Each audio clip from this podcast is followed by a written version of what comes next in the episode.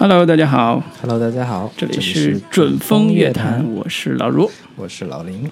我们继续在炎炎夏日跟大家录最新的电影，是的，刚刚看完世界杯，又回来给大家录。好忙啊，我们 是是是是。然后这周我们要给大家聊的一部电影是在电影院里面热映的一部片子吧？是然后这一周七月份到了一个算是国产电影保护月的一个阶段了，然后应该会有大量的这个优秀的国产片上上线，是的，嗯，包括虽然是保护月，但是片子还是值得说一说的。对。对对这个估计会成为一部这个这个叫神作之月，各种这个呃优秀作品，我们从各种口碑已经得到了各种不同的反馈吧。然后这个打头炮的就是今天我们要聊的这部叫呃《动物世界》，是。对，然后那个呃票房口碑各方面都还是挺不错的，对，对。然后我们今天特地来好好跟大家聊一下这部电影。好，那我先给大家简单说一下这片子的一些呃影片的基本信息吧。嗯，对，呃，导演是韩延，然后熟悉他的观众的话，应该知道他之前导过像这个《滚蛋吧，肿瘤君》，然后最早的处女作叫《第一次》，这是 Angelababy 主演的这部爱情电影。然后他是一九八三年出生的内地新锐导演，然后在中戏学习，然后毕业。对，然后他上一部的这个《滚蛋吧，肿瘤君》是一部漫画改编的作品，嗯，然后这一部《动物世界》也同样是一部漫画改编作品，我觉得他是未来可以一直朝着这个漫改作品、漫改小王子这条路一直发展下去。嗯，对，然后编剧也是韩延，然后这部作品是有这个漫画原著的，呃，熟悉日本漫画的观众应该知道，他原作者叫福本伸行，然后比较擅长这种赌博这种类型的这个漫画作品，嗯。然后他的这部呃原作的。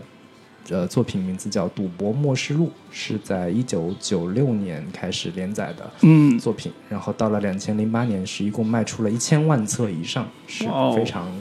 这个爆火的一部作品。一部赌博题材的漫画能卖一千多万册，对对对，然后这个据说啊，这个呃原本福本身行是不太愿意把这个改编权给翻拍中国版的。然后我们导演韩延是这个写了好几万字的一个改编的设想，嗯。改编的这个一个方向吧，是。给到福本真心，然后这个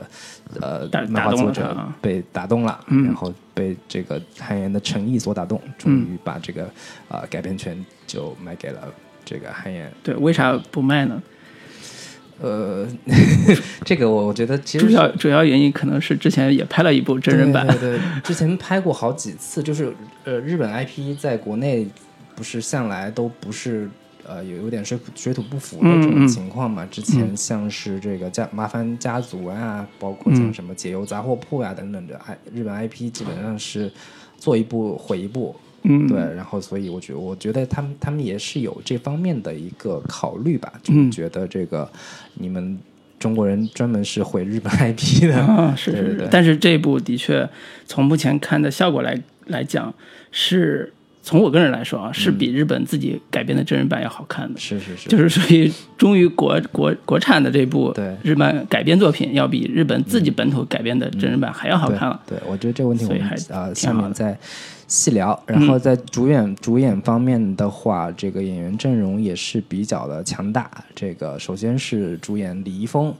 这个大家应该都是比较熟悉的，然后之前是在《老炮》里边跟冯小刚演的对手戏，嗯，对。然后这个另一个主演，这个来头大了，迈克尔·道格拉斯是科克·道格拉斯的儿子，嗯然后泽塔·琼斯的老公，哎呀，然后之前像是那个《本能》里嗯，边跟那个沙朗斯通演对手戏的，是是是，对，然后，包括像《致命诱惑》啊等等的一大批的这个好莱坞电影都是迈克尔·道格拉斯的一个主演，对对对，像也应该是中国人民比较熟悉的一个，著名演员，对对对著名演员嗯而且还是呃《飞越疯人院》啊这种电影的制片人制，片人，对然后很厉害。嗯，然后呃，另一个主演是周冬雨，呃，这几年流量小花旦，演技担当，对对对，然后其他的主演还包括曹炳坤，然后大家熟悉的观众应该知道他在《潜伏》里边的这个深入人经典台词。对对对，深入人心的一个角色。嗯。对，其他的台词是什么？可以你来，老卢你来，那台词是：你面前这两根金条，你能分得清楚哪一根是卑鄙的，哪一根是高尚的吗？就是得得是那个口吃的那个对那个跟就在对说着。对，所以这个人物角色形象一下就有代入感了啊。对，其实呃说白了，里边就是这部电影里边的演员总体还是比较偏实力派演员的，是其他的还包括这个苏可是在这部里边演这个相当于反派的一个角色，叫王景坤嗯这样的一个角色，然后另一个叫王歌。是之前演《你好，疯子》以及包括《余罪》里边那个胖子。胖子，嗯。对他的演，他之前也是一个话剧演员，嗯，呃，中国传媒大学毕业的，也是一个哦比较这个校友啊你。对对对。对，你们学校还有表演系呢。有有有有，整体上这个片子里边的演员阵容还是比较这个以实力派为主的，是。对，然后呃，制作班底这个就厉害了，哎呀，这个被誉为这部片子现在已经被誉为中国特效电影史上的里程碑意义的一部片子是。那是就那世界特效维塔工作室，嗯就《指环王》的那个特效公司，Floor 那个那个那个小组嗯做的一个非常就是《指环王》特效公司的那个就是标杆。对，指环王呀，然后霍比特人呀对等等的这些，呃，视觉特效都是维塔来做的。然后嗯大家去电影院里面看一下，应该这个特效是能值回票价的。是，对，然后其他的包括像摄影，汪大勇之前是这个《嫌疑人 X 的现身》。恶棍天使等等的这些电影的一个摄影，然后另外两个这个是钢铁侠三的一个摄影，嗯在这部片子里边也都是有参与。对然后配乐呃，其中一个是尼尔·阿克里，是《魔兽世界》《暗黑破坏神》《星际争霸》等等这些游戏作品的一个配乐。嗯，对，所以也是让这个影片呃在音乐上面呈现出非常强的一个游戏感。对，然后像其他的，包括动作指导陈纯坤是功夫的一个动作指导，嗯，然后造型张世杰也是《唐人街探案》的一个呃造型设计，嗯，然后制片人陈芷溪，呃也是这几年、啊这几年这个 唐人街探号称案啊三十亿姐，对，对，特别热衷于跟那种年轻的新锐导演来合作，包括嗯像泰囧呀、煎饼侠呀、唐人街探案呀等等，嗯都是陈芷溪的一个制片人的身份来做的，所以他也是我我估计他也是看中了这个片子未来会有一个很好的一个卖相，所以才接了这这样的一个片子。然后的话，片长是一百三十二分钟。呃，上映时间是二零一八年六月二十九日上映，嗯，然后的呃，有据报道，这个片子已经是被奈飞买下了这个该片的全球数字平台的一个版权。嗯，这个是、这种也是比较比较少见的，在在影片上映之前已经被奈飞买下这个版权。嗯，呃之前听说的也就是那个已经播完了之后，那个《白夜追凶》被奈飞买下了这个它的一个呃数字版权。嗯，对，可见奈飞对这个片子的品质还是非常有信心的。是，对，然后影片的基本信息大概就是这些。然后成本方面的话，呃，据估计大概是在二点五亿到三亿之间这样的一个成本。嗯然后的话，票房两天是已经是到了一点八个亿左右吧。嗯，今天是两个亿，对两亿、嗯两亿差不多。然后嗯这片子如果想回本的话，估计得是到八亿以上的成本，嗯这个票房才能回本。嗯对，然后老如你预估一下这片子票房大概会是在多少？五个亿吧。我 我觉得这片子破八亿到十亿左右还是有这个可能性的。没有，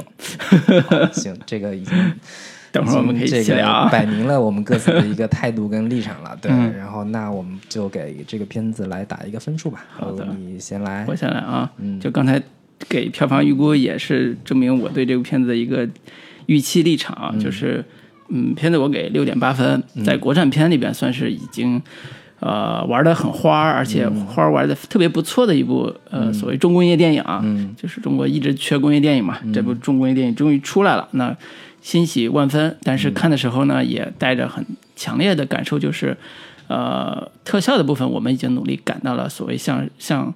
也不是说像美国接轨吧，像是像整个工业电影的平均水平接轨的这个地步之后，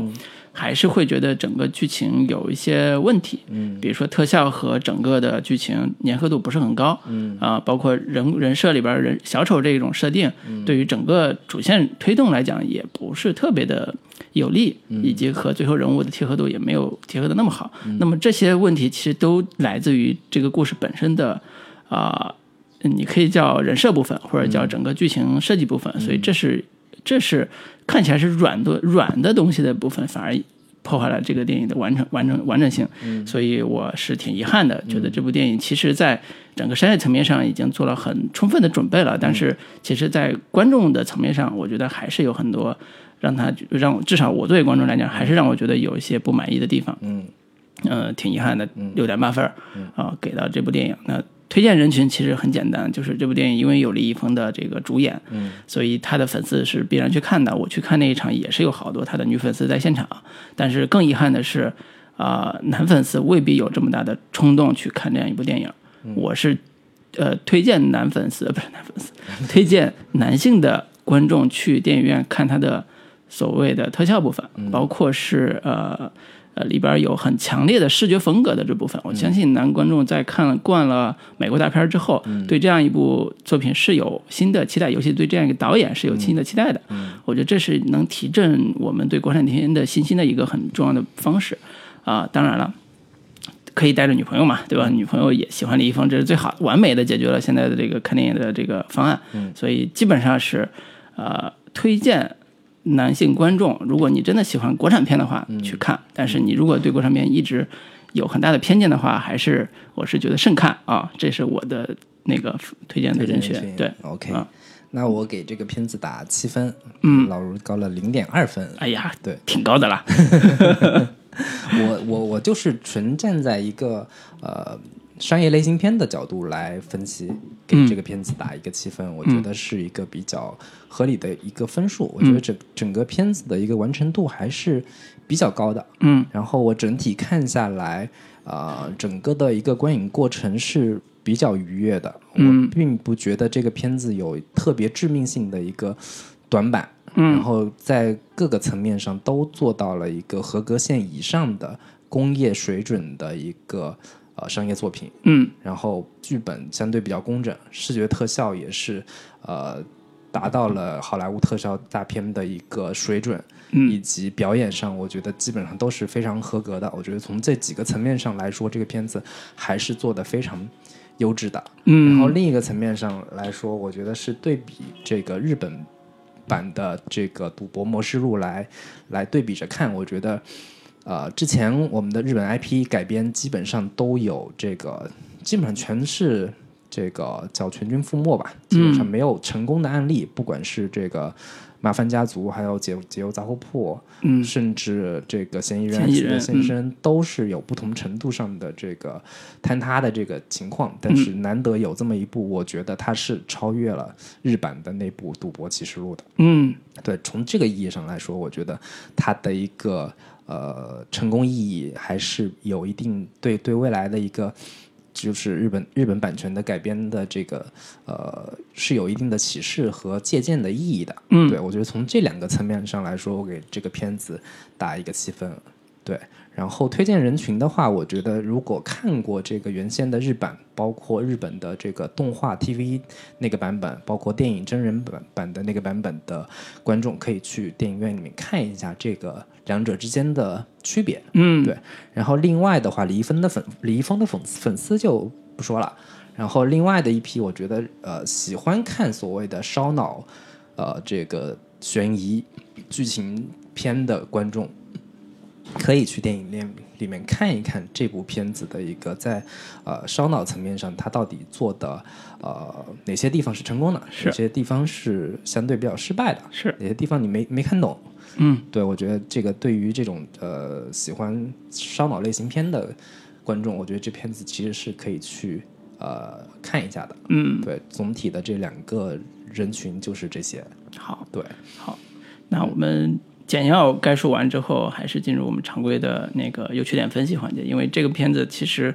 呃，优点是非常突出的，对，就是这个从前期他们的做那个宣传，包括在预热阶段嗯。打出来的口号来看，其实是呃怎么说，宣传是到位的，而且宣传是准确的，嗯。就是一部非常强烈的视觉风格的重工业电影。嗯嗯，啊、所以这部分还是由打分更高的林老师来 介绍一下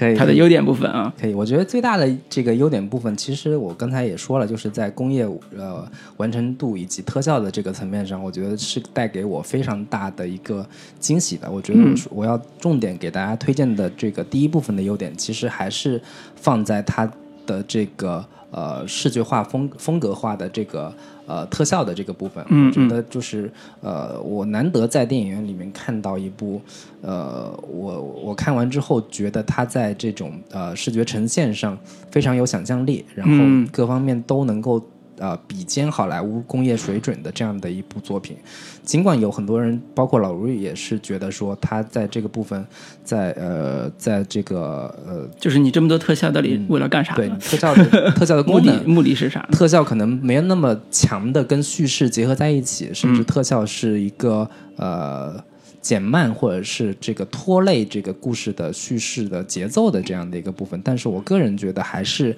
他在这个呃成功的这个部分会更多一些。是对，包括他的这个呃，其中有一场戏我印象很深刻，就是他那个那，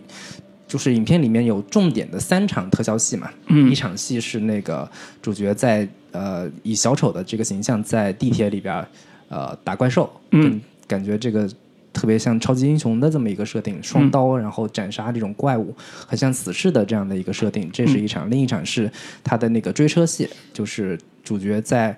要被抓到船上之前，他那个脑子里面出现了一场，就是他自己呃逃跑的这样的一个戏，然后他开着车在在这个呃公路上，然后隧道里面怎么样去这个呃逃摆脱这个坏人的一个追杀这样的一场戏，还包括在呃船上的一场这个他那个也是自己的脑洞的一场一呃一场这个特效戏，这三场戏还是给我留下了非常深刻的印象。然后另外一方面就是它的这个特效是有一个给影片增强了很强的一个呃漫画感和这种呃热血感的这个这个呃风格化的意义。嗯我觉得这个这个层面上来说，呃，影片中有大量的用到一些呃放大声音特效，然后用用大量的大特写，感觉非常像是那个扎克斯施耐德的一些电影的嗯，当中的一些特效风格。包括里边那个小丑来回闪回的，比如说贴在脸上快剪辑的方式啊，包括一些呃小丑打斗的这种剪辑方式，嗯。啊、和构图方式都特别漫画感。对，就是嗯扎克施耐德经典的那个叫 speed speed ramping，、是嗯一个就是呃慢镜头接快镜头再接慢镜头这样的一个特效的一个方式，其实是非常具有漫画感和这个热血感的。我觉得他在这个影片当中有了大量的这样的一个这种方式的一个运用，嗯。我觉得是呃个人看下来这种风格化的尝试还是比较成功的。嗯，对我觉得这个是影片的一个非常大的在视觉上一个非对对常大的亮点。对对对，嗯我我觉得基本上我没有在之前的电影里边看到过类似的这这么强烈的漫画感的一个设计的一个电影。嗯，对我觉得这是一个非常突出和和和有很很强烈的导演个人风格的一个特色。对，说到这儿，其实韩延导演在之前，呃，《滚蛋吧肿瘤君》里边也是用了大量的呃漫画感很强的片段来嗯。构建了、呃那个肿瘤获得得肿瘤那个女生白百和合白百合和那个吴彦祖之间的恋情故事，因为这里边有有他们比如说英雄救美的桥段啊，比如说他幻想跟他在一起的这种对，呃世界末日的时候世一起界末日，然后一个什么龟派气功对对对，就这种这种特效感、特效特效片段，呃，其实给整个电影增加了很多的看点的部分。在在那个《滚蛋吧主力军》这样一部打都市女性情感的这个戏里边，他也用了这样的呃手段来完成他的所谓的画面好看，包括特效完成度非常高的这种这种东西。在这部电影里边，其实他用的更多了，嗯，更强烈了。对，就是钱更多了嘛。对，就而且完成度也更高了，就是几乎在国内国内国产电影里边没有看到完成度这么高的对，超级英超级英雄类的这样一部呃这样一个作品。嗯啊对，尤其是他那个追车戏里边儿有一场呃有一个细节是他在车子飞下这个立交桥的时候，空中炸裂的各种一呃彩色烟雾彩色烟花这样的感觉，我觉得是特别有这个呃酷炫感的。是对，是，所以好多人会看完之后会觉得太酷了，太炫了，因为它里边的特效完成度给到你的这种感受，太炫了，以至于不像国产电影。对，是可以这么说。对对对以前国产电影都土土的，现在终于改头换面，对所以这是第一个特别大的一个值得肯定的部分，这毫无疑问啊。对，这部分是我我说我我总结的第一个优点。嗯，老卢你有什么别的补充？嗯，我还是想说，第二这这个优点部分其实来自于韩延导演对于类型化改编和尝试的这种突破。嗯，就这个部分其实是在呃《滚蛋吧肿瘤君》一开始就成为他一个特别鲜明的一个风格。嗯，呃，在呃《滚蛋吧肿瘤君》里边，它叠加了比如说呃那个。呃，枪战片，嗯，啊，还有世界末日的这种灾难片，类似这种设这种大的桥段，成为他完成叙事和情感的一个推动推动方式。那么这部电影里边，其实借鉴更多的是呃超级英雄片和动作片，就是这是美国现在好莱坞典型的商业大片的类型啊、尤其这些年，呃，其中出现的最重要角色就是那个小丑，小丑的设定特别像。呃呃，比如说像蝙蝠侠那个超级英雄片类似出边出现的黑暗英雄是这种角色，希斯莱杰。希斯莱杰演的这种角色，以及像类似死侍啊，类似这种的，就是属于有点反社会人格的这种超级英雄的设定，就是这种超级英雄概念，其实在国内是一个舶来品，而且是一个完全不属于中国本土的设定类型。那么它在这个这个这个呃类型上，包括这种超级英雄片的这种呃元素的运用上，目前看来是有它的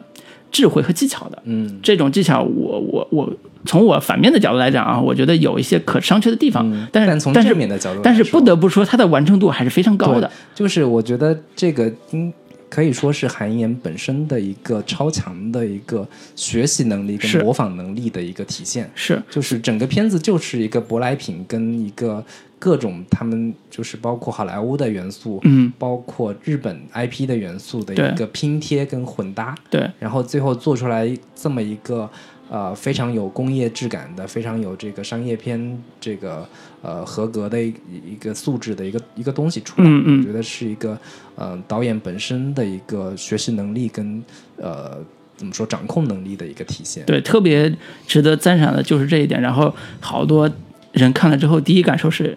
呃，包括有一个导演叫杨庆，就是拍那个、那个那个夜店那个店那个导演，包括《火锅英雄》也是他拍的啊，就是他这个呃韩延导演。拍了这部之后，就可以去好莱坞发展了。真的，他的技术水平和他的理念已经现在跟好莱坞是接轨的。从这部电影就能看出来。是是但是我们还是希望他能在国内多拍一部，多拍一些好作品啊。这是我想说的。他的类型叠加上，一直是韩延导演想突破，而且完成度还是非常高的一一样一个优点啊。这是我想说的第二个。然后我说的另一个优点，其实是从呃 IP 改编的这个层面上来说，它在原先的《赌博启示录》的这个电影的一个呃原原漫画、原电影的这个基础上，给它做了更多的一个呃丰富跟细化吧。嗯我觉得他他在改编的这个层面上做的还是比较不错的。呃，对比来看，我觉得就是原先《赌博启启示录》这样的一部电影的话，呃，在主角的人设身上其实是相对比较的空洞和纸片化的。嗯。或者说比较标签化的一个设定，就是原先原版日本当中的伊藤开司这个角色就是一个纯屌丝，然后嗯每天就是呃生活过得非常落魄，然后在一个便利便便利店里面打工，然后也没有看到就看不到有任何的未来的一个就是 loser 嘛。loser 的一个形象，但是他在这个动物世界里边，李易峰这个角色，他在里边加了很多呃原先原版里边所没有的一个人物逻辑。首先，他是一个呃数学天才，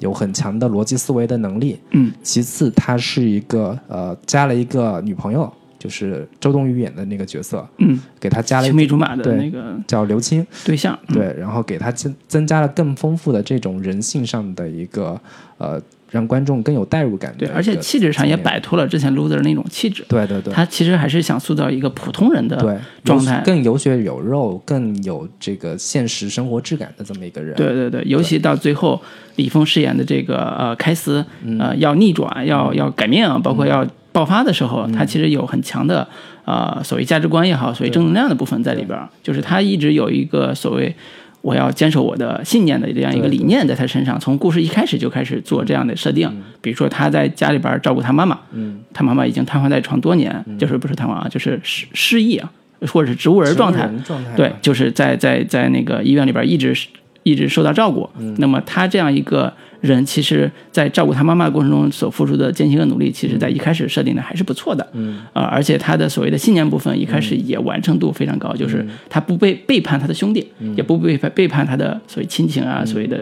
那个部分，就是他塑造的这个人物是要比原来漫画里边人物更积极，对而且也更普通、更像本土的这种这种元素。对，嗯，对，然后还包括像，呃，其实这个呃女朋友的这样的一个设定，其实是原先这个导演韩延他之前不是擅长拍的都是一些小妞电影啊、女性情感啊。女性情感这这部分其实也是他比较擅长的和比较得心应手的这个部分嘛。是，对，其实我觉得这个部分处理的还是挺不错的，哎，要没周冬雨这个戏就真的 尤其是他跟周冬雨之间的这个这个互动关系，对，对。周周冬雨这个形象呃设计还是比较能够打动人心的，是是对是，对，嗯我觉得这个部分其实是要比原先日版当中一个纯屌丝、纯 loser 这样的一个设计要更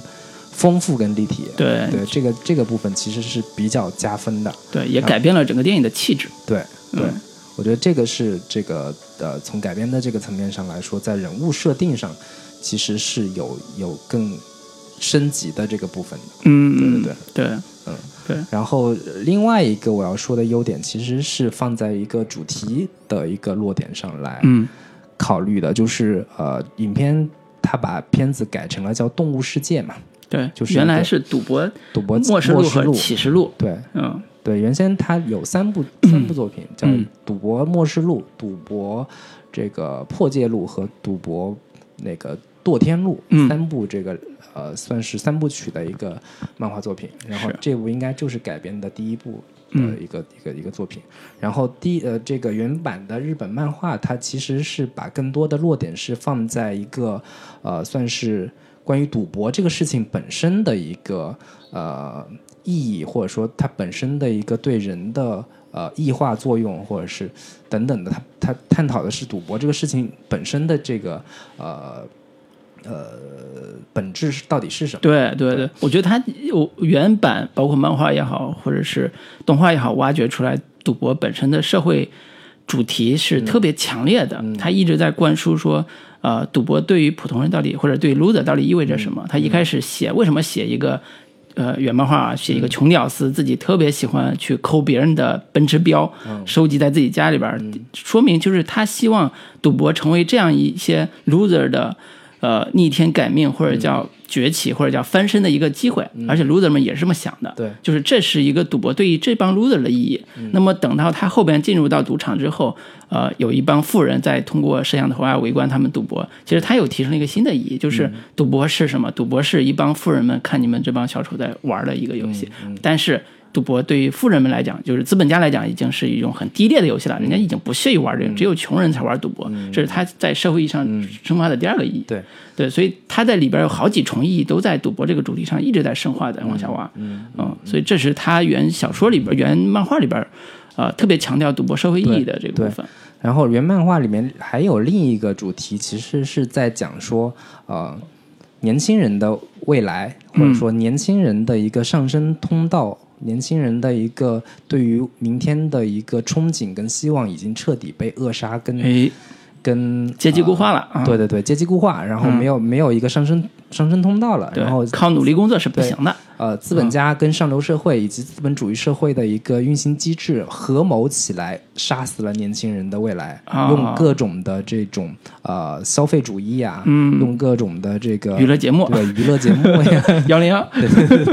对，然后用这些东西让你活在一种呃幻觉之中对我每天反正我也这个努力打拼没有任何的意义了，我就哎这样吧，我就每天吃点好吃的，嗯每天把这个明天的钱提早支出来，消费掉，然后这个日复一日的陷入到一个呃当下生活的泥沼当中，它是嗯有一个这样的一个社会批判的意义跟这个价值指向所在的。对但是这样的一个这个主题，可能对于国产片的一个审查环境来说，是一个有点敏感的一个话题，所以他嗯、对把它其实的主题逻辑就是只有靠只有普通人只有靠赌博你才能改变你的命运，嗯，这种主题其实是接受不了的。对对对，然后所以他这个片子最后把这个落点是落在一个更更少年漫画、嗯更呃热血对更热血的一个主题上来来来做做一个呃阐发的，就是。呃，影片的片名叫《动物世界》，它的那个意思就是说，呃，我们现在生活的这个呃呃社会，其实就是一个丛林法则的法则的社会，肉弱强食。然后你想要这个取得成功，你就不能相信任何人，能相信的只有自己。然后不择手段，然后这个不惜一切代价要去呃获得成功，然后去通，过甚至包括骗自己的最亲的朋友啊，对对对骗自己的伤害，别人这样的一个方式去呃获得成功的一个可能性。嗯。然后这个片子最后把这个价值观的落点是落在说，呃，无论如何我都要选择，我要我要选择相信我身边的朋友，相信我身边的亲人，嗯。我，永远不要把自己变成跟你们同流合污的人渣。哎，对，我觉得他把这个落点是落到这样的一个价值上，是跟整个影片的气质以及他呃想要传达给这个影片受众的这个价值观是非常切合的。是，对，尤其他最后所谓的信信你的道啊，坚守自己的呃信念什么之类的那种主题是，呃，特别励志的啊、一以贯之。就是说，主人公在郑开司一开始就是一个坚守自己信念的一个人，到最后他完成的也是一个坚守信念的过程。啊、如何在错综复杂的人性、复杂的这种丑恶的社会里边儿，如何坚守自己、坚守自己的信念？我觉得这个是在当下社会也是很有，呃，你说。美德意义的一种 一种一种呈现吧，我觉得是，或者至少说是一个社会正能量的一个，就是在一个呃以青少年为主流主要受众群体的一个电影当中，嗯。去传达这样的一个价值观，我觉得，而且同时这个价值观传达的不让人觉得特别说教，嗯，或者说用一个相对能让年轻观众能、呃信服的故事去去接受这样的一套这个价值理念，尤其是对于刚刚步入社会、刚刚这个进入职场也好，进入各种这个社会这个机构的这个年轻人来说，这样的一个价值观其实是非常的有指导意义和现实意义的。嗯，我觉得这个这个落点其实是落的相对比较好的，而且、而且是也是让年轻人比较有共鸣的。反正至少这一套价值观我吃。啊，对对对对对，好，对，反正优点部分主要是说这样几个部分，然后嗯看你没有其他补充的。嗯优点部分我稍微补充一点，就是它跟我马上要说的缺点部分其实是一体两面的一个设定，就是呃我还是认为小丑在这样一个片子里边所呈现出来的呃呃视觉效果和他的整个呃人设的这种设定，嗯是这个片子一个特别核心和灵魂性的东西。嗯而且这个灵魂性的东西，其实它在完成度上来讲，是要比之前我看到的很多类似所谓的双面世界也好，双两层世界也好，这种呃跨世界、跨宇、跨这种空间的这种设定要好看很多的。就是它从好看的层面上来讲，真的是完成的很不错。就是这个是小丑这个部分给人带来耳目一新的这种这种角色，呃的一个一个感受。我觉得这个是呃。非常难得的，非常难得。就是国内的做呃超级英雄片最难处理的就是啊、呃英雄，啊、英雄到底是谁？那英雄怎么去完成？其实这个片子里边，在小丑这个设定上，啊、我觉得他完成了一半，在我看来是完成一半，但是完成的呃视觉效果是非常不错的。呃我想多补充这一点。这个小丑的这个角色跟形象，以及小丑的这个就真开司这个脑洞世界这块，其实是原漫画跟原原这个作品都是没有的，对都没有啊是作者呃导演新加的原创的一个部分。对，我个人也是觉得这个部分增加的其实是非常呃有意思的一个一个一个新增的内容。嗯就是至少我觉得呃影片后半部分基本上完全是集中在一个封闭空间里面去进行叙述的。嗯然后如果纯让主角呃呈现给观众的就是他在一个封闭的车这个船舱里边儿嗯。不断的玩一个非常简单的石头剪子布这样的一个游戏，嗯。是会让观众觉得有点单调、有点无聊的这样的一个一个一个一个感觉的，所以它增加了这一部分脑洞世界。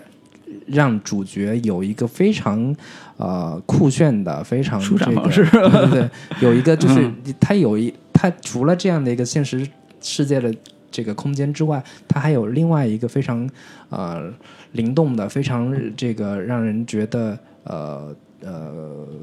很很很很有这个热血感的冲击力很强的这种有一个脑洞世界的话，会让观众觉得呃有更丰富的一个呃视觉的视觉上的一个呃调整跟改变吧。对，因为最后，呃，在最后结尾要完成的是小丑的呃设定，嗯就是超级英雄设定和呃真开司这样一个普通人设定的灵魂的合一，嗯，就是他俩在最后要完成合体，嗯。这样一个呃特别燃的一个结尾，其实是这个电影。呃，特别打动人的一个部分，嗯，呃，包括你刚才说他最后要完成他的主题呈现，嗯。就是靠这个完成的，所以这是他在小丑和主人公这个部分，呃，在一开始设计的时候就已经做好准备了。嗯，那么小丑要完成的就是，呃，它代表着是主人公郑凯斯内心的那个欲望或者内心的那个力量。嗯，这个力量一开始是爆发出来了，但是最后他要成为他真正合体那个那那那样一个部分。我觉得这个是一个内内在化的内心，呃，外化的一个特别重要的视觉符号，就是小丑。这个小丑其实完成的，我觉得是百分之五十是 OK 的啊。那后边再讲我是为什么百分之五十是百是分之五十五？为什么后边还有百分之五十不行？这当时我们行行当时我们可以细聊啊。好，那我们这一部分就先聊到这里。好的然后这个一首歌之后，我们来重点探讨一下这个片子存在的一些问题吧。好的，那我们给大家带来一首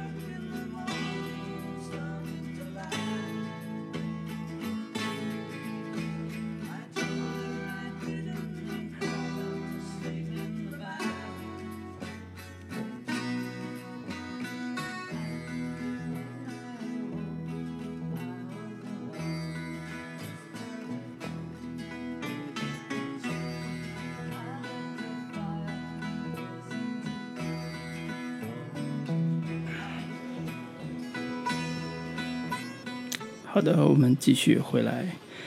接下来我们就要聊聊一聊这个片子，我们认为有一些可以商榷的地方，嗯，包括有一些呃，在主题上，包括视觉上有哪些让我们觉得呃，比至少我吧，打六点八分，其实不是没有道理的。嗯 啊，是还是接着刚才说小丑这个话题，因为小丑是在我看来是整个片子最大的亮点和最大的一个、呃呃，就是商业卖点，在我看来，因为为什么要说小丑？小丑其实是整个片子所有视觉特效的最重要的那个那个那个呃引路人吧，嗯，就是所有比如说我们说超级英雄片也好，说动作重工业大大片也好，所有这些词儿用的谁身上用的都是在小丑这个段落出现的时候，嗯，才是真正能表现出它特效的部分的那个部分。所以这也是我想重点说小丑的一个很大的原因，就是它是一个巨大的商业卖点。嗯那么这个卖点在现在这个故事和主题上，它的呈现方式和它的表达上，是不是做的足够的好，或者足够的让人信服？嗯呃，这是我这个这个第一个想想质疑的啊，这第一个想质疑的就是，呃，在我看来，呃，小丑是一个呃敏捷型英雄，但是呢，这个电影其实想想说的是一个呃智商比较高的人或者数学比较好的人在赌博赌场上。呃，去赢下这个赌局的故事，他所以他是一个智力型英雄，就是我觉得这俩英雄在人物上的这种一个小一个智力型，一个敏捷型，就是你很难融合，在类型上也看也觉得很难融合，这是他一开始的出现的分裂。他选择小丑这个形象是有问题的。对，就是一开始这种选择，在我仔细在想的时候，他为什么给我呃出现那么强的断裂感？我可能理解成一个，他小丑是一个动作型的，嗯然后呢，那个主人公就是真实的郑开司这样一个主人公，他其实是一个靠智慧、靠能、靠那种高智商来解决他问题的一个人。那这样一个一个靠动作，一个靠脑子这样一个人放在一个人身上，其实会产生特别强烈的断裂感。那么从故事一开始，这种断裂感就产生了。他一开始设定郑开司这样一种人物，就是说，啊、我是一个脑子有病的人。嗯然后这话抛出来之后，就开始自己开始幻想自己是个小丑，嗯然后在地铁的世界里边开始杀人了，嗯，但是杀的不是人啊，杀的是人变成怪物了之后那种那种奇奇怪怪的那种东西。那杀的杀掉之后，这个之后他又回到正常人的状态里边去、去生活，就是说他所谓的脑洞或者幻想部分，呃，跟他的人物性格来讲，没有在一开始没有建立一个必然的联系。在至少在我看来是这样的，他可以把它解释成一个我是一个脑子有病的人，嗯。但是你你这种解释在我看来是不成立的，嗯，呃，而且等到后边真正呃出现小丑要跟他呃附体啊，或者是叫两二合一的时候，呃，我会觉得这个男主人公真盖斯反而没有完成真正的一个呃人物逆转的这样一个设定，比如说呃小丑对他来讲到底意味着什么？嗯啊、他如何处理内心有个小丑这样一个设定？嗯啊，以及他最后跟小丑合二为一的那个爆发点到底是什么？类似这种话题，都是我想质疑小丑在一开始出现的时候那种状态。嗯啊，其实我觉得小丑非常好看，非常漂亮，但是我想说的是，小丑一开始出现的状态是不对的，嗯不应该这么写小丑。如果这样写小丑，那最后小丑跟他合体的时候，那个爆发点会特别的弱。嗯啊，还是回到那个话题，呃，小丑对于郑开司这个人物到底意味着什么？嗯，其实，在原作漫画里边，其实是有呃模糊的这种设定的，就是他的设定是说，呃、男主人公就是伊藤开司内心是有恶魔的，呃，人每个人内心都有恶魔，嗯，你的恶魔。在某一刻是被释放出来的，那哪一刻呢？就是你在赌场上最绝望那一刻，它是被释放出来的，这就是里边那种恶魔被释放的那个、那个部分。包括最近好多社会新闻都有一种什么天地狱空荡荡，恶魔在人间的这种错觉，就是他人性的恶魔其实是呃在赌博赌博默示录也好，包括这部电影里面，其实试图想表达的一个一个一个主题。当然，原漫画表达更好了。嗯那在呃真正的视觉呈现上就是小丑，所以我我是觉得一开始如果呃让我认同小丑这样一人物的话，可能需要在小丑上做更好的铺垫。比如说，小丑真正的出场的时机是什么时候啊、包括小丑他的跟主人公如何共处，你相当于你精分了一个人物嘛。嗯，你如何跟这个小丑共处，其实是有呃，也许会有一个更好的一个解决方案出来。嗯、呃，但是现在看来，小丑上来就是一个超级英雄，打打杀杀，谁都不服，这种这种反社，在在我看来就反社会人格啊，这这种形象出来的话，我会觉得。一开始我是很不舒服的，说实话。然后我一开始对这个两个人物，就一个精分人物，一个郑开司，他的这种设定是接受上是有障碍的，嗯啊、以至于到了船上之后，呃，他出现那些炫技的部分啊，什么部分，我都觉得有点儿结合不上啊。打个比方说，他到了最后，呃呃，小丑要要要附体的时候，我都觉得没有那么燃。对，嗯，他按理说应该特别燃的一个设定，因为他那个口头禅就出来了嘛。我我我我要走我的道，什么，这就是我的信念什么之类的，就是他就出来了。但是我没有那么燃，可能我就觉得最大的原因就是因为小丑在一开始出来太强了，他跟这个郑开思这样一个普通人之间没有形成一个很好的呃共存状态。嗯嗯，这是我对这个片子在整整个结构上或者小丑这个人设上最大的遗憾嗯对啊，或者最大的不满。我，我跟老卢有有相似的一个感受，就是小丑这个角色，呃，他的出现时机是呃有点问题的，或者说他出现的有点莫名其妙。就是首先，嗯、他每一次他这个真开斯解释了说，我每次感到紧张，或者是感觉到有危险，或者说情绪有巨大波动的时候。就是会有脑子里面会出现这个小丑，但是出现这个小丑的功能跟意义到底是什么？对他这个片子里边完全没有，就是小他脑脑子里面出现小丑，然后这个他的这个在视觉呈现上，小丑跟他的有一个合体的这样的一个呃视觉表现，但这样的一个表现仅仅只停留在视觉呈现上，没有说我脑子里面出现小丑的这个这个情境之下，对于我现实世界当中的我解决这个事情有任何的帮助，或者说有任何的一个推动性的呃意义在。对这个是一个很很大的一个问题，它纯粹只是呈现了我脑子里面有个小丑，小丑还特牛逼啊对我脑子里面出现了这个小丑，这个能够呃在他的那个幻想世界里面解决任何问题，嗯然后全是控靠暴力去解决问题，但是它只存在这个那个脑海当中的这个想象，然后跟对现实没有任何的一个呃介入，或者说没有任何的一个推动推动功能，这个是一个这个片子里面设计小丑这个角色最大的一个呃败笔所在吧。对，对尤其是我我之前也说为什么打低分，其中一个原因是我觉得特效太滥用了。啊、为什么特效太滥用？就是在一开始特小丑出去打怪啊什么，都觉得跟主线剧情没什么关系。对，我也不知道他想干啥。对所以这个最大的核心问题就在于小丑的设定。嗯，啊、倒不是说特效一定是滥用的，我觉得特效是有滥用部分，但是你要归根结底结底去找原因的话，就是小丑这个设定有问题。然后和最，我觉得这个片子里面最滥用特效的这一部分，应该就是他那个有一只苍蝇在旁边飞的时候，然后它出现的那一长段长达有五分钟左右的一个追车追车戏，啊，那个追车戏，然后主角就是呃抢了一辆车开在那个隧道里面，然后有非常酷炫的爆炸呀，嗯然后空中烟雾呀、彩色烟雾这样的一些画面，然后一会儿回来说这只是他存在他脑海当中的一段想象，对，然后接紧接着他就。这一段整段的功能纯粹只是为了反衬说他在现实当中是那么的无力，根本就摆脱不了别人的一个呃束缚。对就它的功能，戏剧功能就只局限在这么一点点，然后同时又大大的推，就是拖它拖拖慢了整个故事的一个节奏。我觉得这一段，我觉得我估计很多人在看的时候也觉得有点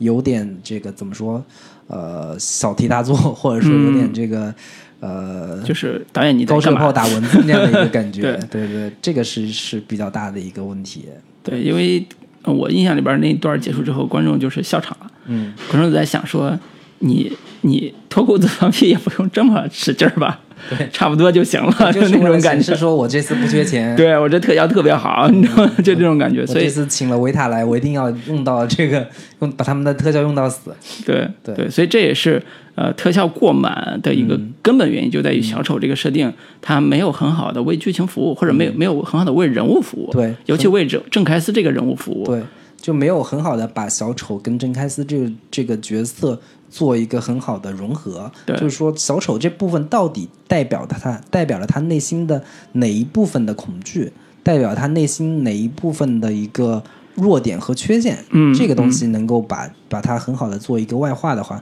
可能会效果更好一些。对，能把这个线给连上，因为呃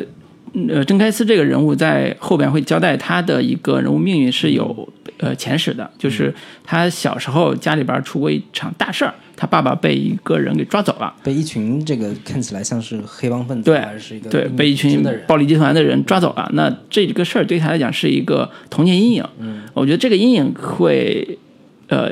在剧情里边也是解释了小丑为什么会出现的一个很重要的动机。嗯，但是这个问题就在于，你这个阴影和小丑之间并没有形成互文关系。嗯，呃，你如果说一开始在呃出小丑啊，包括什么之类都可以理都理解不了的话，你在那场戏把小丑就出来。也是一个很重要的一个设定，嗯。就是你能把小丑和这个郑开司这个人物在很早的时间就能联系上，那我我能最后还能自圆其说，那也算，但是这个都没有做，所以你整个看下来就觉得小丑就是小丑，嗯，然后他附在男主身上，那就是附在男主身上。所谓的开挂人生，就是导演让他开挂，对你知道吧对对对就是你不是角色内心里边真正爆发出来的能量。对，这就说到了另一个问题，就是还是一个主角人设上的问题。就是我在第一部分说他说优点的时候讲到说，呃，在这一部分当中，导演给这个主角加了大量的前史的部分，包括他是植物人的母亲啊，嗯然后还有这个女朋友，女朋友，对这这几个几个部分的一个人人设上的丰富，但是从郑开司这个角色上来说，我觉得其实他跟原先的这个伊藤开司原原版的这个人物，其实呃从呃人设上来说，其实这一部同样存在比较大的问题。嗯就是从呃更从剧作的这个逻辑上来说，这个郑开司这个角色其实还是一个非常扁平和纸片化的一个人物设定，他的一个人物弧光其实是非常的呃暗淡的，嗯，就是包括他前面是一个特别落魄的一个屌丝的这样的一个形象，到了到了船上之后，并没有看到他有一个非常大的一个呃转变过程跟转变逻辑，他就是。他在被人骗了那一次之后，他就迅速进入到了一个呃开挂型的人设当中去了。这个开挂型的人设，他经历了呃，当然也包括 之前朋友的欺骗，对包括身边伙伴的这个欺骗，这几个欺骗的这个过程，其实并没有在他这个角色身上有太这个明显的一个呃转变的一个逻辑跟过程。是这个其实哪怕你到了故事的结尾，看起来他这个呃，就是我们最后之前说到的这个人物的一个一直在坚守的一个原则，就是我、嗯我哪怕是呃，我做一个这个让所有人嘲笑的一个小丑，我也不愿意。呃，变成跟你们同流合污的这样的一个人,、渣的这样的一个信念，其实嗯更像是一个他一直以来都贯穿的一个人物的一个信念跟原则。这个原则其实是呃，并没有说我在经历了这些才最终形成的，嗯而是而而让人感觉说这个信念其实是一直贯穿他在他的一个人物的一个属性当中当中的。就这个这个人物的一个转变弧光，其实是相对比较薄弱的。嗯，对，这个是我觉得在人人设上其实也不是那么成功的一个地方。对，所以这里边有个我觉得比较拧巴的地方，就是呃，在赌博的过程中，其实更多的激发的是人的恶，嗯，就是像原著里边那样一个你激发出来内心的这种恶魔，然后去去去战胜别人也好，嗯去获得胜利也好，这是这是一种。那么在电影里边，它激发的是。呃，正能量，你说 你发现没？对就是我被骗了，但是我激发的是正能量。对对对，哪怕被骗了，我也不要像你们那样子去去活着。对对对对，然后你你你就看到这种激发出来的正能量就 挺燃的，但是好像就有点拧巴，就是它跟人性本身的这种点是不符合的，对就人性的真实的这一面是不符合。就是原作里边，其实这个原漫画是要更黑暗和更黑色的这样的一个感觉。嗯就是呃，就我们经常说的嘛，就是要与恶魔搏斗，就必须把自己也变成恶魔，我才我才能战胜他。这样的一个这个主题，其实是更能够让当下的中国社会当中的一个普通人有共鸣感的。是，所以就是我其实挺期待说，在这个片子里面能看到说这个郑开司这个角色怎么经历一个他自己也变成一个恶魔，嗯自己也变成一个怪物怪兽的这个一个过程，最终才呃实现说我不要不要变成那样子。对就是我们看到特效层面上来去呈现的时候，也都是从郑开司眼中看到其他人变成怪物、变成恶魔这样的一个一个一个呃视觉处理，但是始终没有看到他自己也变成一个这样的一个恶魔的这样的一个形象。是，对我觉得这个其实还是怎么说，就是让整个故事看起来很低龄化，很很这个青少年的那个那个这个审美的这个感觉。嗯，对，嗯，对，所以这也是分裂感比较强的小丑人设跟男主人公设定，嗯。在在整个电影里边呃呈现了几个重大的弊端吧，嗯重大的问题，就是特效会过满，对，然后最后高潮戏部分比较坍塌，嗯，就是看到最后就觉得，呃，小丑复身之后觉得啊，好吧，嗯。你要开始装逼了，你知道吗？就是这种感觉。对，对，所以这所以这也是啊、我觉得很多呃，就是你有时候也不能完全怪导演，我是觉得完全不能怪导演，就是他的优缺点是你的选择，嗯。就是你选择如果走人性更深层次的东西，你要激发出来郑开司内心的黑暗黑暗部分，然后和小丑合二为一，战胜别人，那你你你就要面对商业风险，你要么你就现现在现在这种正能量，但是你就会面临说观众带入不进去，就是我我看到后边我也带入不进去，就很但。我我整体看下来，我觉得导演其实想的比较清楚的，就是，呃，我这个作品其实就是要走一个呃漫改作品的路子，嗯，然后商业性为就是主。商业性为主，然后主、主打的观众群体就是青少年观众，然后他们的一个本身的一个价值观，或者说他们本身的一个呃情感共鸣点、情感诉求点，其实就是落在一个呃更中二的、更一个就是少年感更强一点的这样的一个呃价值观的一个诉求，对。就是我不要那个你们成人世界那套肮脏的东西，嗯我就是要坚守自己的价值，坚守自己的原则，活出自、自我，活出真我的一个嗯本色出来。这个点，我觉得它是落的还是比较比较准确的。对，反正金句一打，反正啥啥都上来了，情绪就上来了。对，然后第二点，其实最想说的还是赌博这一部分。对，啊、就是赌博这个概念，其实跟之前我们看到很多赌侠片儿啊、赌神片儿都不太一对样。王晶的那些赌侠、赌圣、澳门风云周 都不一样对它，那它不一样的地方还在于说，它用了一种人，就是人类最原始的石头剪子布这种赌法，然后揭露的东西也会更加的深刻，因为它太简单了，嗯所以它揭露的东西就是一个骗，嗯，就是你你已经不不考虑出牌，就几乎不考虑出牌技巧对了。它这个东西吧，就是基本上没有说有考验一个太强的怎么说呃技巧性的东西。就是炫技嘛，就是以前赌赌神片都有炫技，比如说出老出老千呀、嗯呃，如何识别你你的那个牌是虎牌啊，是不是在虎牌啊？嗯包括呃周围人的牌，我猜到底谁谁有几张牌，就是它有非常多的炫技的方式。我们当年小时候看赌侠片都有很开很，甚至有那种特异功能，对特异功能那种出现，就是能看看清楚对面牌是啥这种。对所以它有它有很多的设定在里边那这部片子其实相对来讲还是更叫什么写实一点啊，嗯。就是它没有那么多炫技，但是有高智商烧脑部分啊，但是没有那么炫技。对，嗯。我们可以先简单给大家介绍一下它这个规则跟哦玩法规则到底是啥是吧？怎么回事儿啊？就是、嗯。呃，它的这个玩玩牌的方这个呃种类，就是一个大家小时候都所有人都玩过的石头剪子布的游戏。嗯。然后所有人每个人发十二张牌，四张这个石头，四张剪子，四张布。然后在四个小时之内，所有人这个捉对厮杀，然后胜出的条件是，呃，四个小时之内，那个呃每个人有三颗星，然后那个四小时之内把所有的十二张牌这个打完，嗯。然后你留下的星超过三颗以上，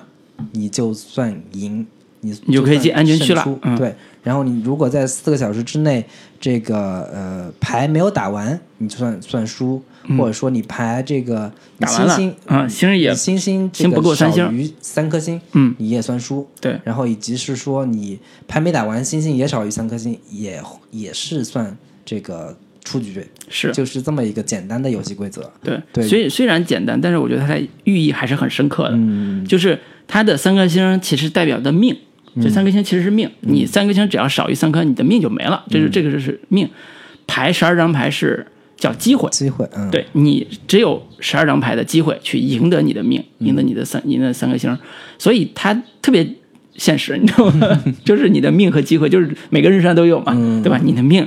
是怎么样的？你的机会有多少？那你就怎么用你的机会，通过你的技巧，通过你的方式，通过你自己想掌握的东西，去换得你想要的命的部分。那所以这里边最大的看点其实就在于这帮人怎么用自己的机会去换那条命，嗯，或者说呃换不被堕入地狱的那种那种处境。那么这里边儿呃出现的人性的互相的之间的倾轧呀、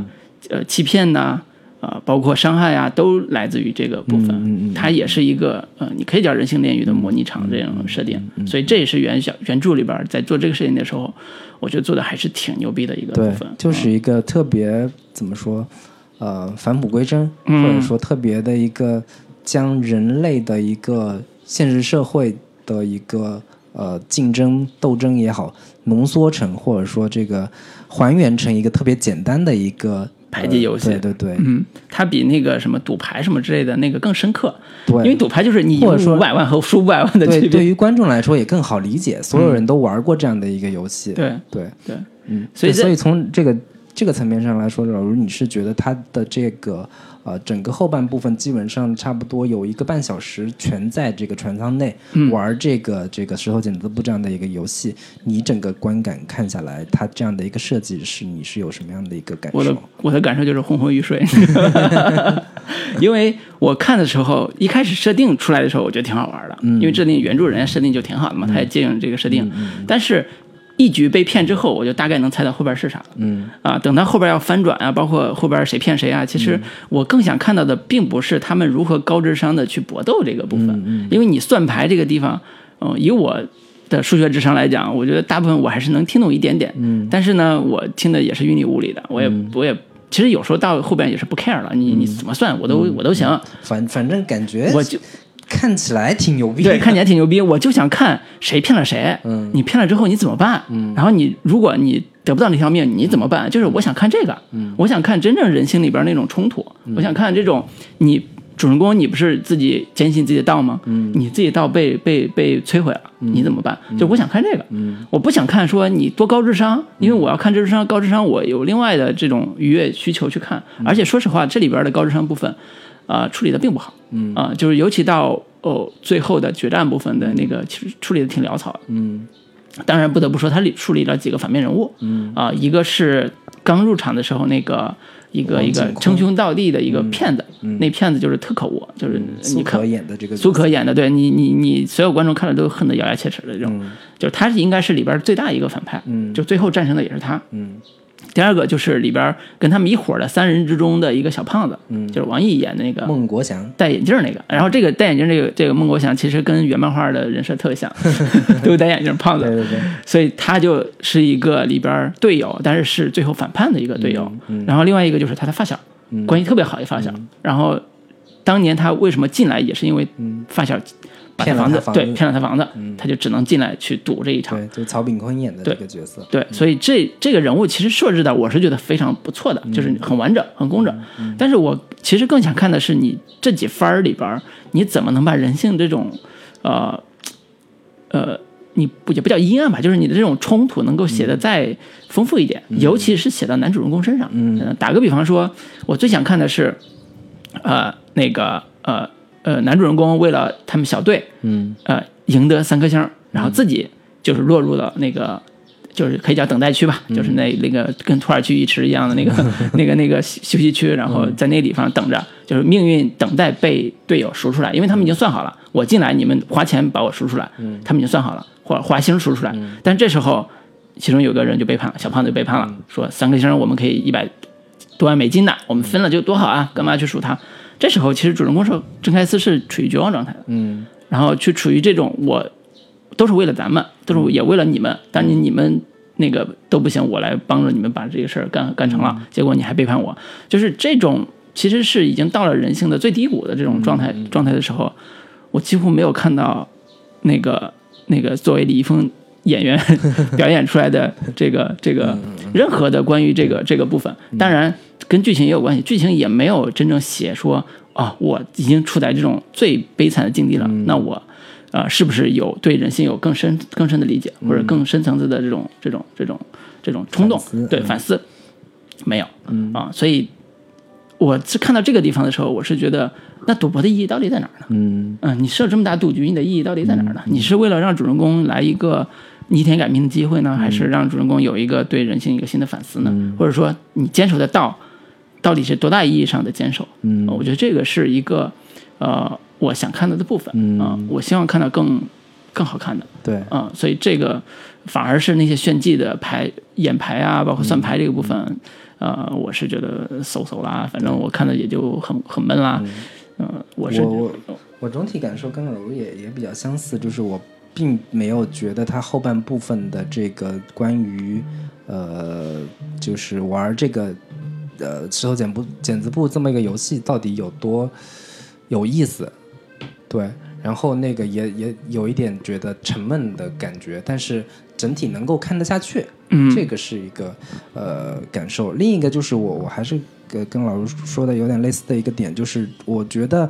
他除了在主角郑开司这个角色相对比较的这个平面之外，我是能希望说能够看到整个船上的一个赌客们的一个。众生相的一个感觉，它船上有各种不同国家的人组成的这样的一个呃赌博集团的一个一个一个 都是各地抓来的这种。我我我想看到的是说，他们每个人他们怀着各各自可能有不同的目标跟想法，嗯，但是他在整个呈现的时候，我没有看到其他的那些人有有一些什么样的挣扎，有有一些什么样的一个内心的一个一个一个。不同的呈现是对，我觉得这部分还是呈现的比较的纸片化，呈现的比较没有那么丰富的一个一个点。对，所以简单说是，他原来设计好的人形炼狱场这个部分，嗯，呃，其实在最后呈现的时候，呃，过于简单了，嗯，就是包括甚至包括在呃船上有一些呃在直播观看他们赌博这些富翁，他们到底是怎么想的？其实也是一个能够。没有没有在对，也是一个就几句话能说清楚的地方，但是他就呃忽略就去掉了。对，就是我我很当时他在讲说，你们在这个。底下玩，然后有一帮有钱人在船舱里面看你们玩，在给你们每个人都下注。嗯，我当时我就觉得这个有什么可下注的？这事儿完全没有任何的参与感。对，看你们玩石头剪子布，这是难道是那个直播打赏的感觉吗？有点在 说在在线游戏我打个赏什么的。对对对，所以这个这个原著里边其实是有特别强烈的啊。主题意义和表达的，就原著里边这个点，富翁看为什么要看他们比赛，其实是带着一种，呃，我自己很安全的去看你们这帮人在那儿，对，贱民在那儿玩的这样一种快感。它有游戏里呃，就是原作里边，它其中有一段设定是说，呃，在两栋这个摩天大楼之间有一个有两行这个铁铁的这个呃桥、铁轨、铁桥之类的，然后两就是两两边。特别窄的这个铁桥，他们怎么去通过这个铁桥？只要你通过了之后，你就是算是啊赢了。对，是这么一个设定。然后里边那个所谓的有钱人们，他们在看着你们会不会掉下去。嗯，掉下去之后你就死了。嗯，然后每掉下去一个人，里边的有有钱人就开始鼓掌呀、欢呼呀。他是有一个呃，有钱人把你们这个底层人的生命当做。这个玩乐当做一个消遣，这样的一个非常明显、特别非常直直观的一个啊阶级对立的一个主题在。但是在这里，他嗯，一群有钱人看你们玩石头剪子布这事儿，好像体现不出任何的这种 肯定要打赏了。对对对对 对，所以所以这种呃富人跟。呃，所谓底下赌博人这种对立感，其实，在原著里边做的挺好的，但是这个也被省略掉了。然后还有一个，就像你说的那个桥部分，其实那个桥为什么能出来，很大的原因就是他制造了一个绝望的情境，给到男主人公，让男主人公去啊。呃，你可以激发内心恶魔也好，或者怎么着，他他有这个这样一个特别强烈的设定。这个设定在原在现在的电影里边其实改了，我觉得改的也不差。其实你你就相当于被背叛背叛了嘛，你被放到那个土耳其那个浴浴那个什么浴室里边那种那种设定，改的也不差。但是最大的问题是在浴室里边没有像。走桥那种激发出来男主人公真正内心的，嗯，你可以叫小丑部分，或者叫恶魔部分，或者是他的所谓道德部分，嗯，都可以，你得激发出来。我觉得这个是特别缺失的，嗯，呃，尤其是我特别有晃晃范儿，就是进到浴室之后，先主人公先脱个衣服啥的，李易峰这个老师能够把衣服一脱，这个肉一露，哎呀，我当时就觉得这个也太粉丝电影了，这这这这也是我我觉得。第三部分我想说的就是，具体到这部电影的表演上，呃，它的完成度到底怎么样？尤其是男主这个部分，嗯，呃，完成度到底怎么样？对，然后我这个顺便把这个其他的几个几个我觉得是呃缺点的部分再说完，我们就再进入到这个表演的部分以及一些外延的这个话题的环节。OK，对，就是呃，我还有一个比较不满的点就是，呃，他。片名叫《动物世界》嘛，嗯，原先会觉得说，他会在这个船上的这个部分去呈现说，他们每一个人会有不同的动物的属性，嗯，这个部分我觉得会原先会有一些期待，嗯，但是结果发现，所谓的动物世界，他把所有的这些这些人物形象都是做成怪物的这个形象，嗯，这个我就觉得稍微有一点不那么呃有想法。不那么有设计感，就是而且怪物也没有写出性格的反差出来。对，这都是怪物对，就是有嗯眼、眼珠子一爆，然后两个两个触角伸出来，眼睛这样子，就是很很很西方式的动物的形象。嗯，我是觉得这个东西可能就是没有那么的，对你以为这个一个是狐狸，一个是狼，一个是豹子，一个是狼啊、嗯羊呀、这些东西，我觉得会更有这种所谓的这个丛林法则里嗯边的这个每个人处于食物链的不同的层面的这样的一个斗智斗勇的这样的一个设计感。嗯这个这个部分，我是觉得有一点让我稍微有点小失望的部嗯分。对，然后另外几个点其实还是一个 一些细节交代的不太呃逻辑上存在问题的点。嗯说刚才说的那个呃，他们在玩船上的这这个富有钱人，他们到底在这个 到底在干啥是吧？到底到底在干什么？嗯。这个是一个部分，另一个部分其实就是所谓的，它底下是一个呃基因工程啊，实验室就是这样的基因改造实验室什么对。这个这个东西吧，就完全莫名其妙，嗯。没有任何的交代跟铺垫，嗯。也没有交代说迈克尔·道格拉斯演的这个角色到底是一个什么样的身份，他在做着一、一些什么样的事情，嗯。他做的这个生物基因实验到底是为了什么？嗯这个东西没有交代，我觉得可能他是想放在第二部第二部的时候去做一个交代，但是我觉得你如果完全不交代这个东西，你在你的这个生物实验，它就是一个纯符号性的东西。对，那你干嘛做呢？对对对，就就就显得很很奇怪。嗯对，然后另一个点其实还是说，呃，男主父亲的这个死的这个部分，还是只交代了一点点，呃呃一点点的线索。嗯这个线索我估计他还是想到放在第二部里去讲，但是这个部分如果你基本上没有什么这个让人建立起一点点悬念感的话，哪怕你露一个头。露一个小头，说他父亲到底是为什么呃而死的一个一个一个小线索也好，嗯我觉得这个部分你如果完全不交代的话，我觉得对于观众对于你第二部的期待也是会打一个折扣的。是对，我觉得这几个小的一个呃点吧，我对都存在一些一些一些这个可商榷的部分。对嗯对，所以呃，说完这个就可以接着聊一下那个表演部分啊，就是呃，不得不说，我们还一直夸的这个小花旦 周冬雨，周冬雨老师，真的是出神入化，已经是、就是这种角色。呃，一颦一笑都能带入感情。嗯呃，在表演的时候，尤其医院那场戏，我是觉得，嗯，导演处理的非常好，就是其实能塑造李那个李易峰的角色，嗯而且又能把他们的呃跟周冬雨之间情感做一个很好的勾连，所以已经写的是非常棒了。嗯呃，所以那个在一开始如果在情感上有代入的话，其实周冬雨贡献了非常大的一个一个一个一个一个部分吧。嗯但是李易峰老师，我还是会觉得。在现在这个环境下，一部商业片找他当然没有什么问题了。但是当我看到后边需要他真正，呃，为这个角色而努力的时候，他没有没有表现出来应该有的部分，我会觉得还挺遗憾的。就是所谓真正应该努力，就是到后边，当他在背叛之后，在浴室那段戏，其实是一个他整个整个角色要继续力量要爆发的一个节点。嗯那已经是他人性人人生最黑暗的那个时刻了，他应该要在这个点上继续爆发，完成一个逆转。但是我们看到他在愤怒的嘶吼，你知道，在冲着玻璃外愤怒的嘶吼：“你们骗了我啊！”什么的？我天哪，这个这个演技够不上这个电影的这个、这个这个这个水准，我是这么觉得啊，就够不上这个电影能够给这个电影真正产生情感认同和加分的这个、这个部分，尤其是在浴池里边过多的去拍什么露肉的部分，嗯。我觉得是有点太过分了。啊啊！你这个就是你这个关注点是一直在李易峰的肉体上，就就是你你你故意把观众的视线引导的那个地方，当然我相信女粉丝看到这一点是挺开心的，但是你你要考虑到说这个戏的核心到底是啥，嗯。你到底是要突出什么点？你如果用这个点来来误导观众视线的话，那你你你的戏核在在哪儿呢？我我是很很很觉得这个。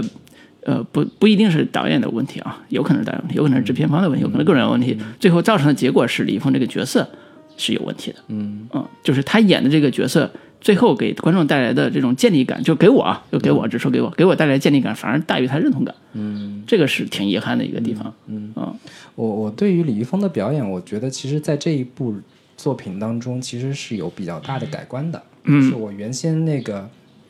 呃，在看呃老炮儿的时候，嗯。我觉得甚至李吴亦凡的表演都都比他好。好。但是我我在这个动物世界里边，我是明显能够看到他的一个呃提升的，嗯。就是不管从眼神呀，从从内心的一个呃脸部表情呀，嗯。包括内心戏的一些处理呀，以及很多就是更沉下来、更压压下来的这样的一些呃这个表演状态，嗯我觉得他其实是有有非常大的一个提升的。是我觉得他的这个提升的这个部分其实是占一个主要的一个对。如果跟麻雀比啊，跟什么比，我觉得的确在这部戏里边，李易峰的表演完成度还是不错的。嗯啊、尤其是在一开始他扮小丑那几场戏，就是他自己穿上小丑衣服那几场戏，我觉得处理的还是非常不错的。嗯，啊、但是到只要他不说话是吧？对，还行吧，说那几句还行，就是他处理的还是非常人物很扎实，就上来这个表演风格人物都很扎实，这是真真的值得肯定的。只是说到最后要爆发力，要真正出爆发力的时候，只剩下耍耍酷了那么点儿，对，只剩下耍酷了，就是没有那个劲儿了。就这个是真的是商业片没办法，你知道吗？你你你用了这种演员就就就认，呃，所以而且我也是觉得用李易峰对于整个这部片子来讲。呃，只能说一半一半，就是毁誉参半。嗯啊、毁誉参半的逻辑在哪儿啊？就是这片子其实本质上是一个大特效、重特效，而且是动作类型片。嗯、就是有很强的动作元素，包括烧脑啊、悬疑元素。它其实明摆着是一个很强烈的呃男性向电影。嗯，但是他用李易峰这样一个以女性粉丝为主的，嗯啊、而且男性，我觉得作为我作为男性观众，我是有一种偏见的，就是如果是李易峰或者是鹿晗主演的电影，我是不看的。啊，就类似这种设定的话，你你其实会对观众带来一种误解，或者带来一种误会，就是我到底要不要看？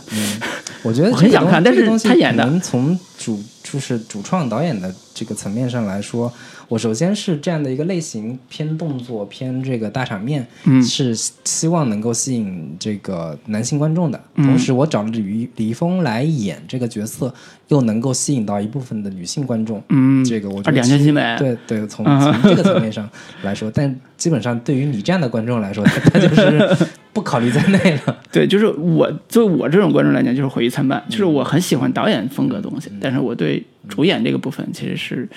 没有那么多认同感的。我甚至都觉得井柏然在上一部我们说的《后来的我们》里边，其实给我带来的是更大的改观。我觉得那个表演其实更更能符合。呃，一个小鲜肉转型的一个、一个一个设定，然后我我觉得这个当然对现在李易峰要演的这个角色有点稍微有点苛刻了，对说实话，对，我啊觉得但是还是还是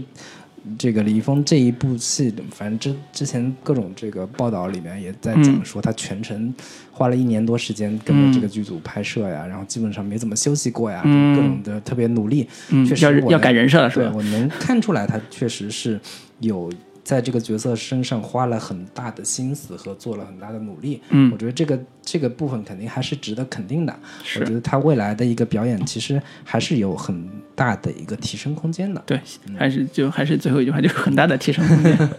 嗯，另外就是想说两句那个迈克尔·道格拉斯的这个表演，就是他跟迈克尔迈克尔·道格拉斯其实是有几场对手戏的嗯啊、但是。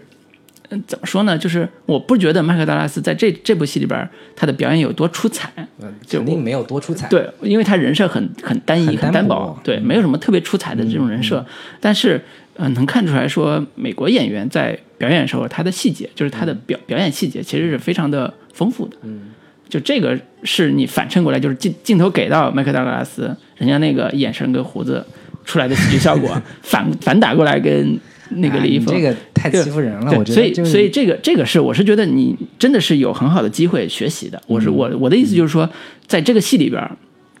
我希望在第二部看到的是不一样的李易峰，嗯我不希望在第二部看到的是跟这部一样的李易峰。嗯为什么呢？就是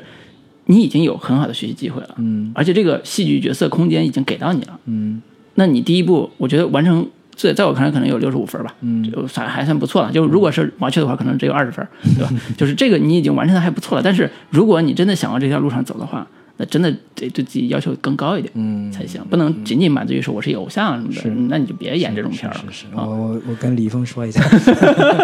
哎呀，该说多了，说多了。行了，我觉得这这种人家自有自己的这个发展道路对。对，所以这作为观众来讲，有时候是不满不满意、不满足的嘛，对吧？你总得总想看到更好的东西，对。对，反正我我个人是对于所有的所谓的鲜肉演员没有任何的偏见，我觉得只要观众喜欢，观众认，我觉得他们都有自己的存在价值跟存在意义。嗯，对我觉得至于他们演技能提高，当然最好；提高不了的话，我觉得那那你就反正明眼人自自然能看出来。嗯，但是我觉得在《动物世界》里边，我已经基本上呃把李易峰的这个表演，呃，就是他基本上脱去了原先所谓小鲜肉级别的这个呃表演层次。我觉嗯得其实是我可以认为他是一个演员。嗯对我基本的观点跟想法就是这样。，OK，我觉得这个挺好的。那我们最后呃聊几句那个外延部分吧。对，因为这个片子其实很独特，嗯它不太像传统的中国这种商业片嗯啊、有很多的元素杂糅的部分，也有很多呃类型叠加的部分。嗯。嗯，我我们可以多聊几句呢。林老师，你有什么想？呃，个人的话，其实关于这个片子的话，最后再再说一句，就是我看完之后，其实也有很强烈的一个感觉，就是我觉得这这个片子给给我就是带不给我太强的代入感，嗯。太强的共鸣感。嗯。就是我我始终觉得这是一个做出来的做出来的故事，或者说这是一个特别嗯架空的一个世界里边发生的事情，它不像是一个发生在我身边真实世界里边的，包括发生在中国社会里边的一个、嗯一个事件。这个是我看完这个片子之后比较强的一个呃。架空感跟悬浮感的一个部分，嗯这个部分其实并不是一个很好的一个感受。是其实我觉得从改编的这个角度来说，它还是有一点，呃，太过于给这个故事往二次元的方向去靠了。嗯。对，然后尤其是加的小丑啊、脑洞世界啊，就更让这个故事显得很很很飞，对，很飞，很不真实。嗯。哪怕包括他做了他男主前史，他父亲被被抓、被黑社会、被神秘组织，感觉很像柯南的那个感觉，这样的一个这样的一个故事，这个嗯。其实是我呃另一个不是很很满意、很舒服的一个地方。嗯对，然后呃，最后还想说一下，就是我们我最近也看了一些关于这个呃欺诈呀，然后赌赌赌博呀之类的这样的一些这个作品吧。之前看日剧里面看的比较多，呃，以这个诈欺游戏为代表，之前这个户田惠梨香主演的哎呀这，个特别好看啊！对对，对特别好玩的一个故事，讲一个女孩儿有一天忽然家里呃这个收到一包裹收到，了一一包裹，里边是一亿、一亿日元。嗯对，然后她这个说是在这个规定的时间之内，得把这个一亿日元怎么着来着？花出去花出去。对，或者说她必须得把这个一亿日元变成两亿日元，对换成就是他必须得从对手那边把钱骗过来。对那他骗的人是已经指定好的，就是他一个小学老师。对对对。啊然后两人就是两人两人关系还挺好的。对他去到小学老师那儿，哎呀，小学老师还记得他，还特客气，对对对特客气，然后俩人聊得特别好。小学老师最后提出了一个解决方案，说咱俩都不能在这场游戏里边那个输掉，嗯那最好的办法就是咱俩都不挣那一万块钱，就你也不骗我，我也不骗你。然后最后说，那你把你钱放到我这儿，，这个情境其实有点有点像这个，就是呃，《赌博启示录》里边两个人第一段那个我们互相都都出平局，是对，是，我觉得这个或者说像跟世界杯里边、两两个小组都都可能只要我们打平就日本队，结果有人在这个最后补时阶段给你进了一个球，是对，我觉得那个那个其他游戏一开始给我的最大震撼，其实在于他的熟人之间的骗，嗯他要比《赌博启示录》一开始的骗要更更更更刺激一点，或者要更深刻一点。就是他一开始让你去骗你的小学老师，你骗还是不骗？就是这种情境设计是给这个人物有很大的这种冲击力的。嗯啊、到后边他进到真正的大骗局的时候，他身边还有一个天才欺诈师来帮他。嗯那这样一个骗其实是来揭露的，就女主一以贯之的就是我坚决不骗，嗯然后我别人说的我都信，嗯然后天才欺诈师会告诉他哪些是骗局，谁怎么骗你的，嗯就是这种反差性其实呃做的特别的好，就立体感非常强。一个是有有自信心、坚坚持的，呃，坚持自我的啊、一个是坚持正义的吧，一个是那种天才欺诈师，就是我知道怎么骗的，我也知道别人怎么骗你的，我只是看不惯别人就这样把你小白兔骗的已经要死要活了，我只是来帮你一下，因为那蝴蝶蝴蝶枪太可爱了，对对吧？谁都愿意帮他，对吧？所以就是做的这种戏剧性反差特别的强，也特别好看。但是这种是纯现实向，对纯粹的就是以现实逻辑和现实生活逻辑来完成的这样一个骗局和反骗局的故事。对，嗯然后那个最近看了另一部，也是一个漫画改编的，叫《狂赌之渊》。嗯然后也是改了真人版，然后看了这个真人版的差差不多有八集左右的这样的一个一个故事。故事设定是说，在一个贵族学校里边儿，嗯然后那整个学校的一个呃整个风气就是以赌博来决定你的这个学校的声望地位的这样的一个设定，就是在整个学这个学校里边，所有人一放假之后，这个都去赌了。所有人都得赌博，然后他们赌博的这个方式跟方法也，他们的整个学生会也是以以赌博为这个呃建立的组织架构，嗯。他们的会长是最牛逼的一个呃这个赌博高手，然后他整个学校里面玩的赌博游戏有各种不同的类型，包括像石头剪子布，嗯，然后包括像这个赌术大全的感觉？包括像什么消消乐，就是靠记忆力翻出两张相同的牌，嗯每个人翻一次，然后最后谁能把牌都翻的正确率高，嗯谁就能赢。然后他那个其中有一个主角是渡边渡边美波演的这个角色，就来到了这个学校。到了这个学校之后，他就一点点的把每一个曾经的这个呃学生会的会长，嗯，就是每一个不同的一年级、二年级的人都给打败，嗯。这样的一个故事，然后揭露出他们背后所使用的这个签术到底是什么，嗯。包括像玩骰子的时候，你这个你作弊的时候，他从地下就是这个牌桌的桌面挖了个洞，怎么做老底下千是吧？还还钻了一个人，啊。类似于这样的一些方式，他把所有的这些这个这个出签的方式全都给、嗯给你展现出来了，我觉得还是挺好玩的一个。观赏性挺强的。对对对对对，嗯，对，其实我说完这个部分，呃，我我想说的其实是，呃，我的最大感受是，会不会超级英雄片不适合我们本土？就是这是我我我有个比较大感受，就是首先从这个电影系呃那个《动物世界》来讲，呃，小丑这样一个，你可以叫超级英雄，也可以叫反超级英雄这种设定，嗯呃，并没有那么的跟中国本土结合结合起来。嗯，就这种感觉是特别强烈的，就锻炼感非常强。对，那为什么呢？我其实一直在想这个问题。我觉得参照像蜘蛛侠啊、蝙蝠侠啊，甚至是这种设定来讲，它有一个一体两面的这种这种空间去转换。嗯比如说啊、呃蜘蛛侠是我有一天被蜘蛛咬了，然后我就可以弹弹蛛丝了。嗯。那我这个世界还是现实世界，嗯。但是我变了，我变了而已。嗯。这是一个空间，但是我变了。然后呢，呃，那个蝙蝠侠也是一个逻辑，就是因为我的高科技装备我变了，然后这个世界还没有变，但是这个世界本来也是一个虚构的哥谭的这种黑暗世界啊，它有非常虚构性，呃，甚至像超人。啊、我撕开我的衣服，我就变成超人，我就出去打仗了。但是这个世界还是没有变，就是他会营造一个现实世界和一个个人世界的这种、这种这种反差和冲突。我觉得这是超级英雄一个很重要的一个设定和主题。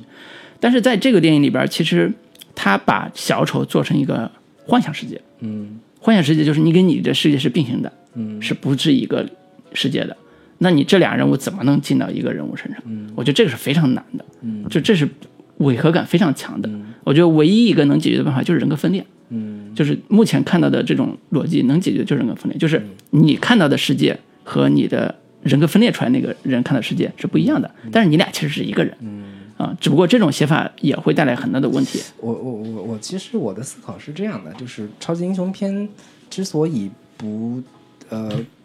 不适合当当下中国社会的一个中国电影的这个